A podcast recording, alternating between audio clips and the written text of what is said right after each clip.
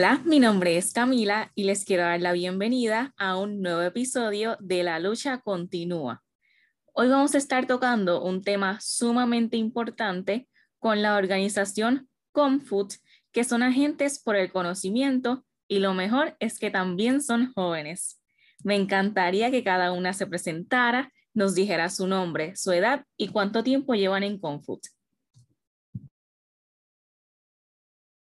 ¿Me presento yo, Bruno? Eh, ya. Eh, yo me llamo Sofía Cifuentes, tengo 17 años, eh, soy de Chile y estoy en Confut desde el 2020, a mediados de 2020, como julio, junio, y actualmente soy parte de la, mm, del bienestar de Confut. Bueno, hola, yo soy Violeta, tengo 15 años, eh, soy de México y soy nueva en Confut, llevo apenas como dos meses, tres meses máximo.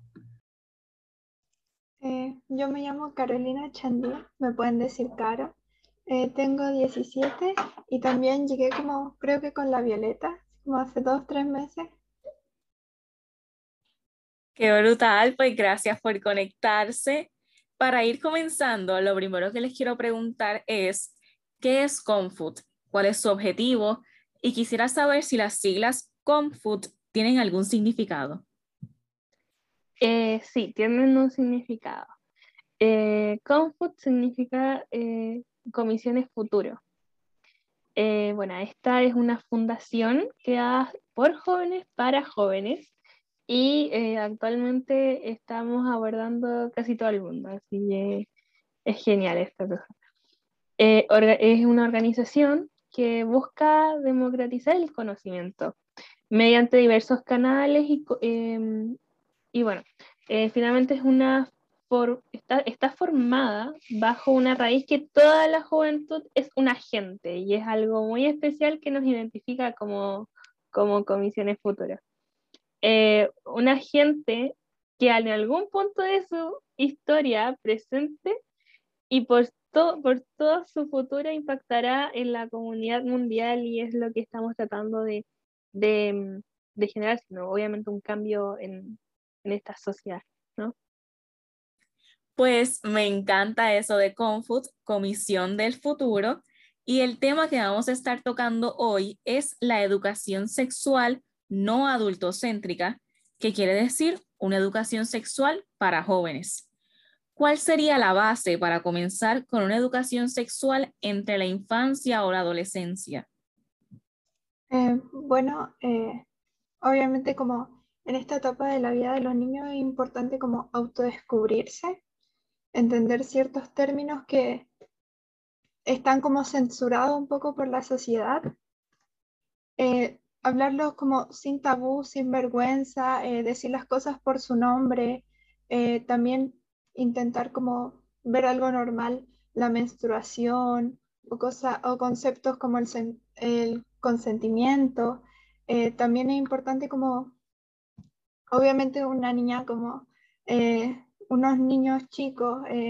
en su etapa de infante, se les va a tener que enseñar de otra forma la educación sexual que a personas ya que pueden como crear bebés, Entonces, em,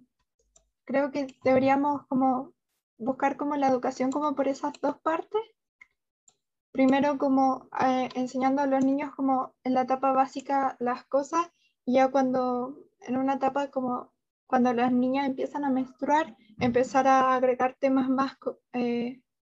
mucho más profundos. Ya temas como, eh, no sé, eh, las relaciones sexuales, eh, los métodos anticonceptivos. También enseñar como sobre una educación también no como heteronormativa, en donde no solo hayan parejas como heterosexuales, también ver como diferentes diversidades, enseñarle a los niños pequeños que existen personas trans, porque tal vez muchas personas trans desde pequeñas como que se sentían diferentes, no sabían qué ponerle nombre, entonces tal vez como esta educación ayude a que ellos mismos se descubran. Eh, sí, como decía Caro, em, creo que es algo súper importante desde la niñez, estar enseñándoles una, eh, lo que es educación sexual. Em, es súper importante que los niños sepan em,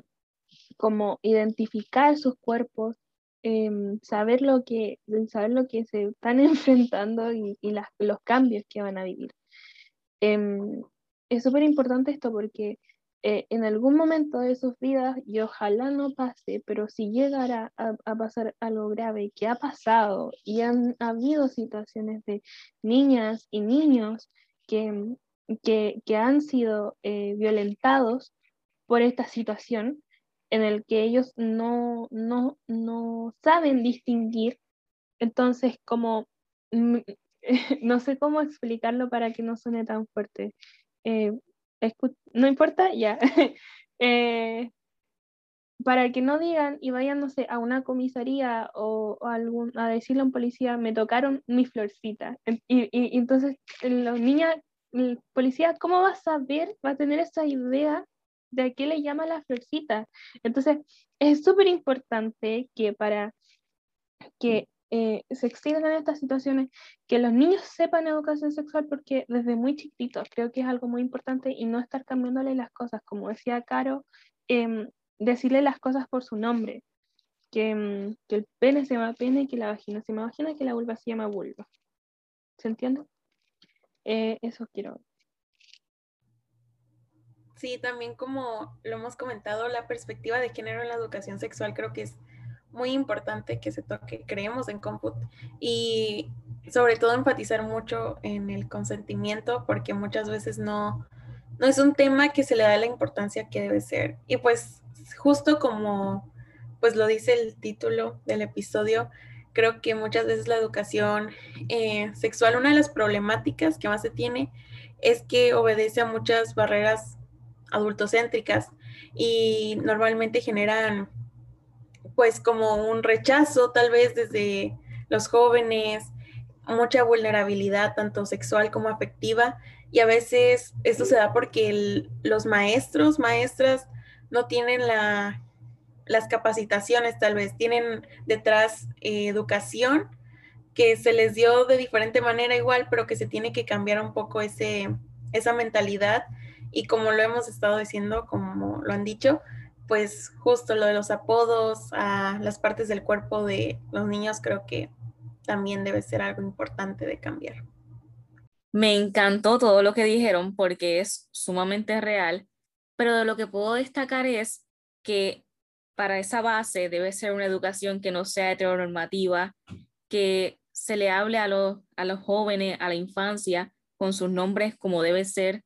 vulva, vagina, pene, y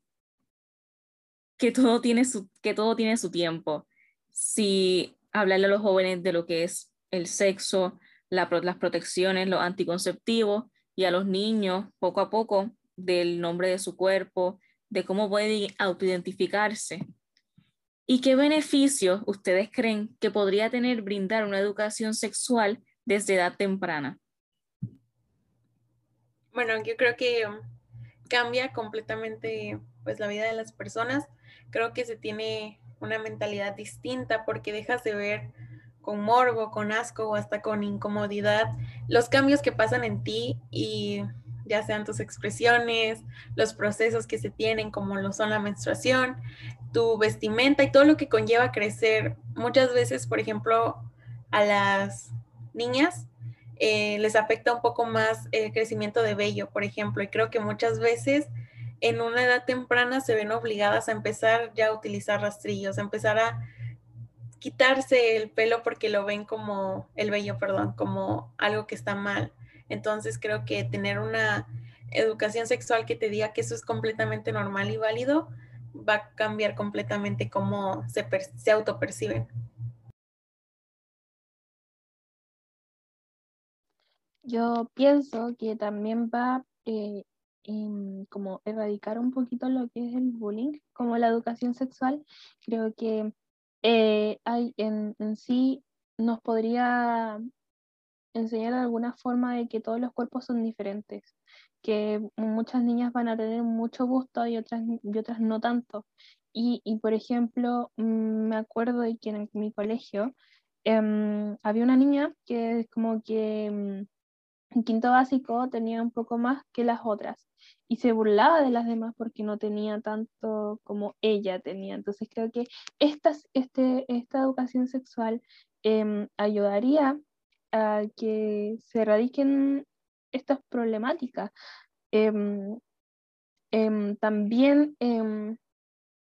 podría, también como lo decía anteriormente, de, poder identificar estos, estos temas de abuso sexual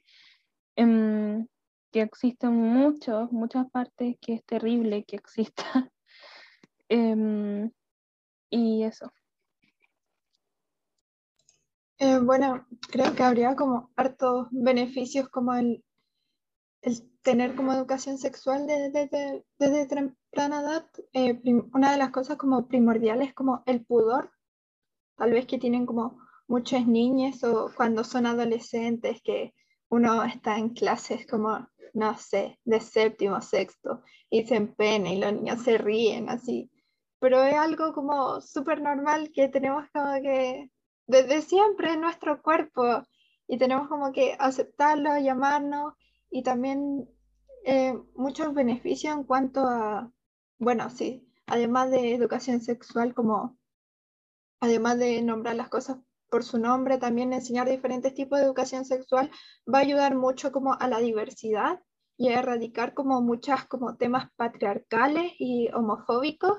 que existen por culpa de la educación sexual que es como que hoy en día notan que es como muy biológico o nada cercano, sino como esto, esto, y aquí hay una reacción química y así, y no lo vemos como algo que pasa en nuestro cuerpo, sino lo vemos como desde afuera. Y creo que tal vez en eso los profesores como que fallan un poco en como alejarnos de, de como la educación sexual, como ver las cosas de otra forma, no decir, bueno, ustedes tienen vagina y en su cuerpo una vez al mes pasa este proceso, o no sé, muchas veces le preguntamos a mi profesora eh, qué pasaba en las relaciones sexuales, no sé, homosexuales en distintos tipos, y mi profesora no sabía porque tampoco es algo que ella entienda o sepa. Entonces como que ayudaría a quitar demasiados mitos y hacer a la gente como más comprensiva y más diversa en la adultez. También me gustaría agregar sobre el tema de las niñas que su menstruación les llega mucho antes, porque siento que a veces ese tema, por ejemplo, ya en octavo o noveno grado, que ya tienes una edad pues más grande, eh, pues te dicen, ah, las niñas de 8 años, 10 años también les puede llegar la menstruación, pero ¿qué pasa con esas niñas de 8,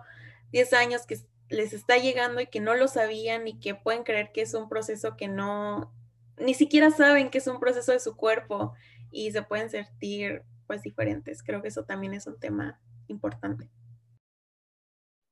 Concuerdo mucho con ustedes que si se brinda una educación sexual a edad temprana, desde, por ejemplo, de lo que estuvo hablando Violeta, desde los 10 años, si te llegas a tu periodo, a esa edad, te vas a quedar confundido porque jamás te hablan de eso. Y nuestra mentalidad puede cambiar. Esos procesos que vemos como algo extraño, los vemos normales porque eso es algo natural que sucede en nuestros cuerpos. Y la educación también comienza desde los hogares. ¿Cómo se podría fomentar esa, esa educación sexual desde la casa? Eh, bien, como te estábamos diciendo, ah, estábamos hablando hace rato de este tema, em, eh, eliminando tabúes de a poco, mm, como de que en la casa abran, se abran un poco las mentes y sepan de que las relaciones no son solamente heteros, que existen más allá que eso, enseñándole a los niños que, que, que, hay que respetar hay que respetarnos a nosotros y, y, enseñar este tema en la casa. También que se toque estos temas en, en la mesa, en la mesa em, el tema de los anticonceptivos, también hablarlos para todos, todas y todes, Em, también eh, no limitar la conversación en las familias, estos temas a sus hijas, que son como las más, a la, como a las que más les, como, les privan, por así decirlo. Educación sexual es para todos los infantes de la casa y no solamente para las mujeres o para los hombres. Em, también, em, por lo menos algo que a mí me sirvió mucho fue el tema de los libros. Mi mamá me regalaba libros de educación sexual de, de, la historia de una niña y un niño que se autoconocían y que veían que sus cuerpos eran distintos. Y eso a mí me sirvió mucho para mi aprendizaje en sí de, de, mm, mi, mi, tema sexual, ¿no? Em, también eh, dejar de limitar la educación sexual para los hombres, como te decía, y, que, que también no hay que embarazar a alguien y todo eso y enseñarle más temas de consentimiento, que es algo súper importante y que hoy en día no se toma tanto en cuenta el tema del consentimiento, que, que es heavy, o sea, terrible. en realidad. Es, Sí, justo como lo dice Sofi, el que a los varones muchas veces se les, se les da la educación sexual de alguna manera en casa como simplemente no embaraces a nadie y no tanto como te puede pasar esto a ti también, te puede dar esta enfermedad, esta infección. Creo que eso también es importante que mm, de alguna manera los papás se les, no se les pida, se les ordene de alguna manera porque es su obligación darnos esa educación a nosotros, que pues se dé la misma información a todos los, los niños de sus hogares. Eh, bueno, hablando también como, viendo como desde la perspectiva como de nuestros padres, eh, muchos como que piensan que hablar como de la educación sexual es como hablar como de relaciones sexuales o que si le hablas a tu hija de educación sexual eh, va a tener una va a tener una vida sexual muy temprano, pero no es necesariamente eso, sino como que la estás protegiendo como siempre como lo has hecho, solo viene un tema mucho más importante.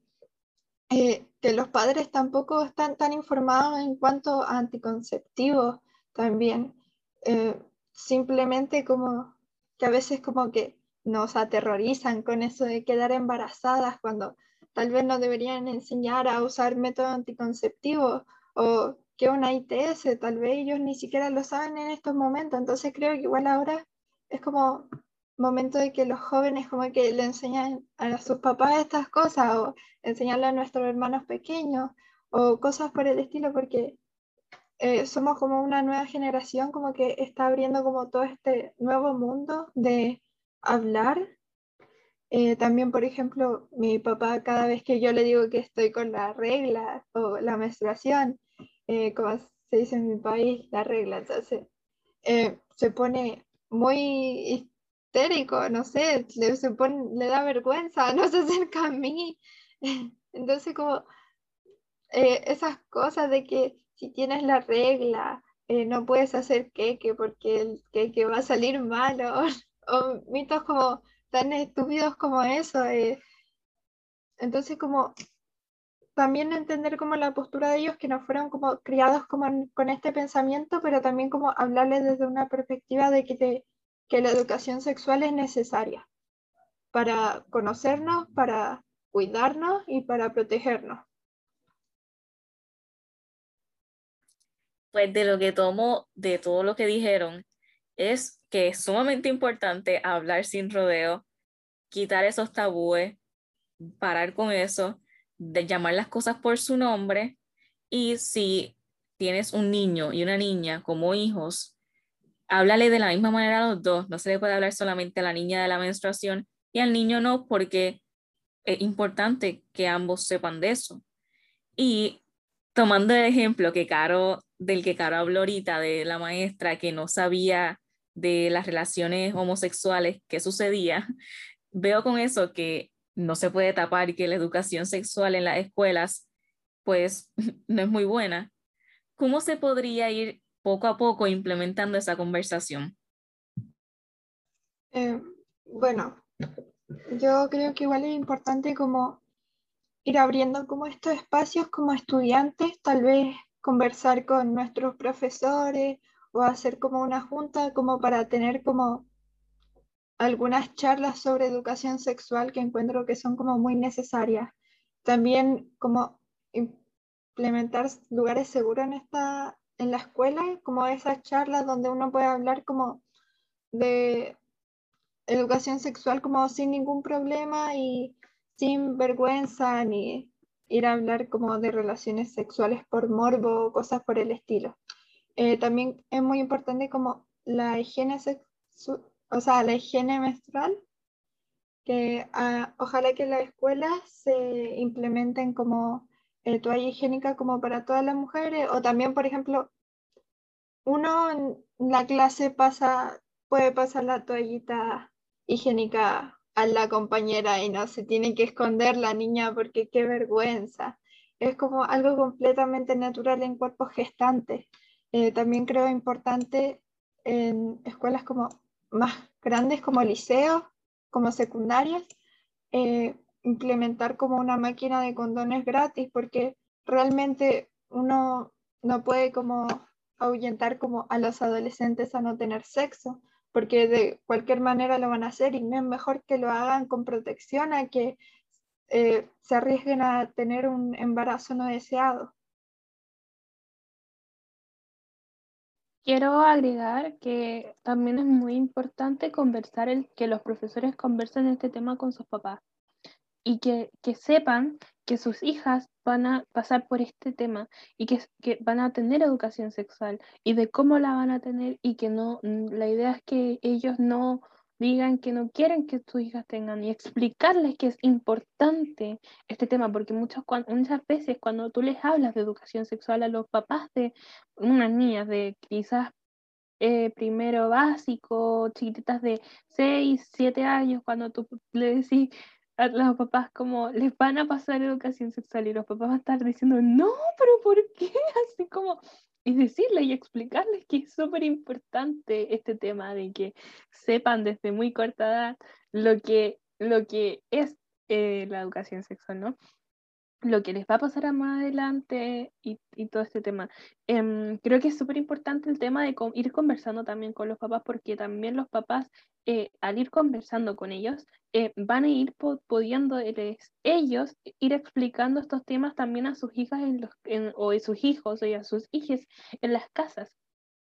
Y, y van a saber que lo que están pasando en ellas también del colegio y les van a ir complementando los papás con los que ellos saben y con lo que quizás van a empezar a buscar si es que no tienen y ojalá y espero que sea así para que sea como para que los niños futuros, los niños futuros,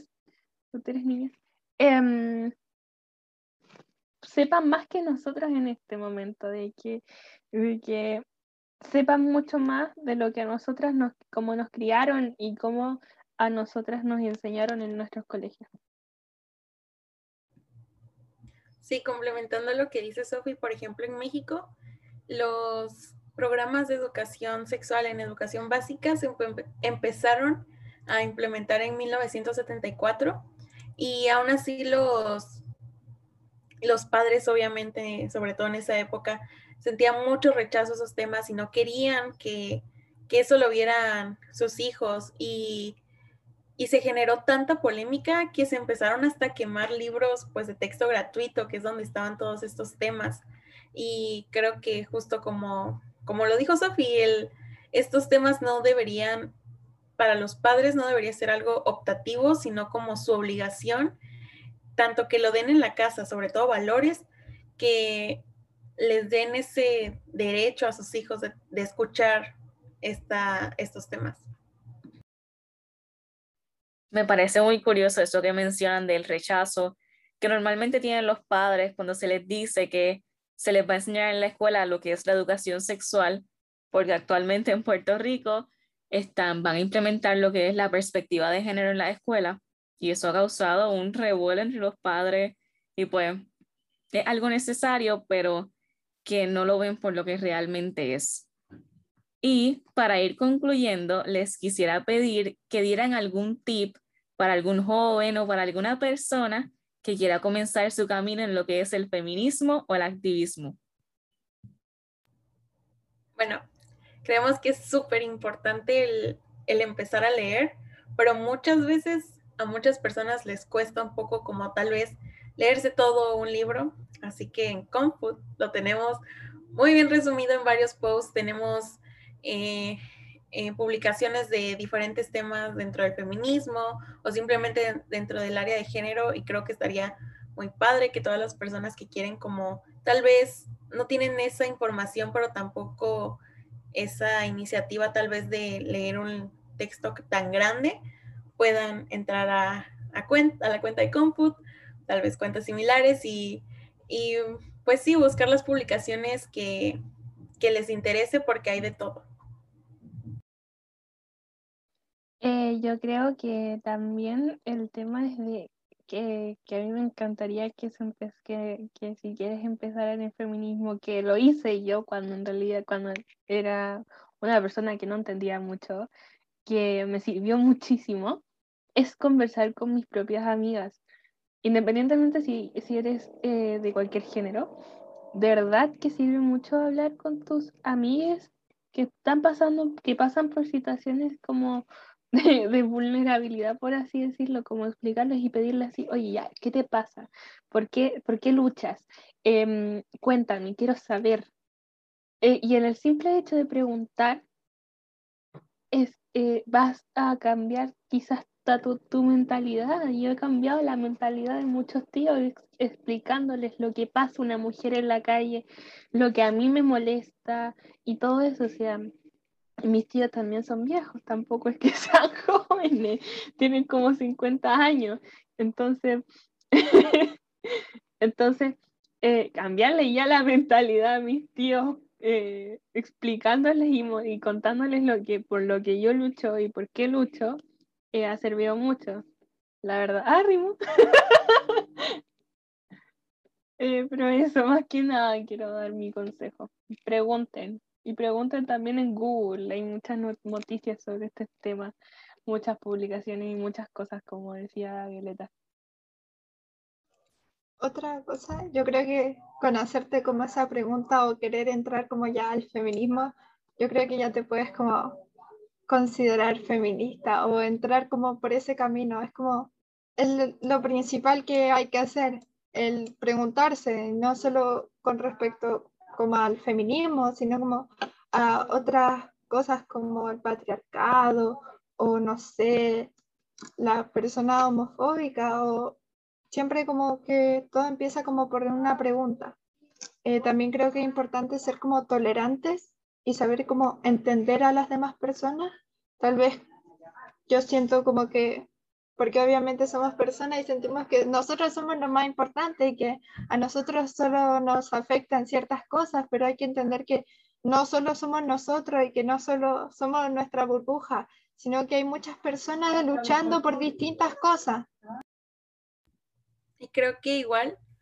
agregando mm, sobre todo en los hombres, creo que muchas veces se genera este mansplaining cuando no tienen nada de información y simplemente se quedan con TikToks o con posts que vieron en Facebook que ni siquiera eran reales. Creo que mm, se tiene que mejorar mucho en eso de que